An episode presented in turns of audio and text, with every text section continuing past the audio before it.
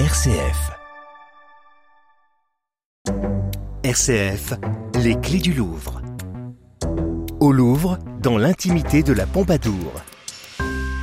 Tous les publics qui se trouvent devant cette image disent euh, avant tout, regardez une magnifique robe. Donc c'est une robe euh, en satin, brodée, avec plein de motifs, des motifs floraux, des motifs euh, végétaux. On imagine un, tissu euh, très précieux.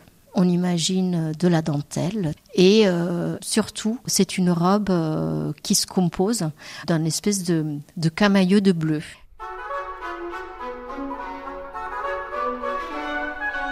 Je m'appelle Laura Solaro et je suis euh, l'adjointe du chef du service éducation, démocratisation et accessibilité du musée du Louvre.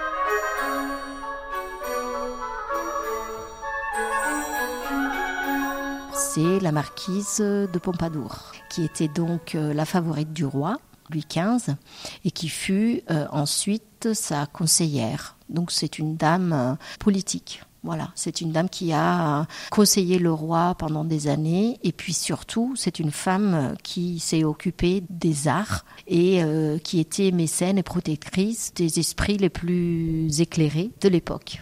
Elle est habillée avec, euh, avec une robe très somptueuse, mais elle n'est pas parée de bijoux. Elle porte des mules et non pas des chaussures. Donc elle est là dans un apparat qui est entre l'apparat de, de fonction, une très belle robe et, l'attitude qu'elle pouvait avoir dans sa chambre. C'est un portrait manifeste, on dit, que la marquise a commandé à Maurice Quentin de la Tour pour qu'il soit un manifeste de sa personnalité.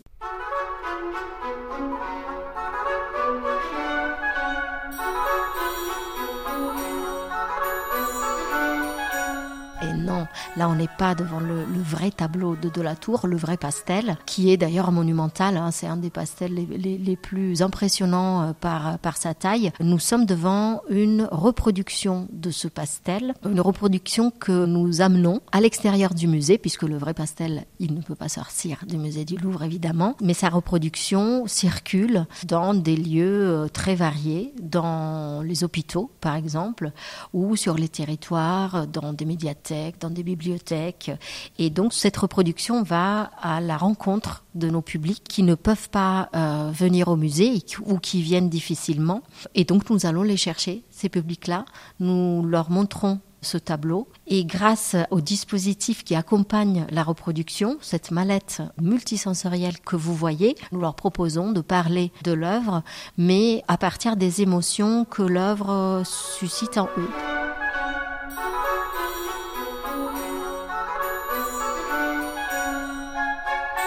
C'était les clés du Louvre, en partenariat avec le Louvre, un musée accessible à tous.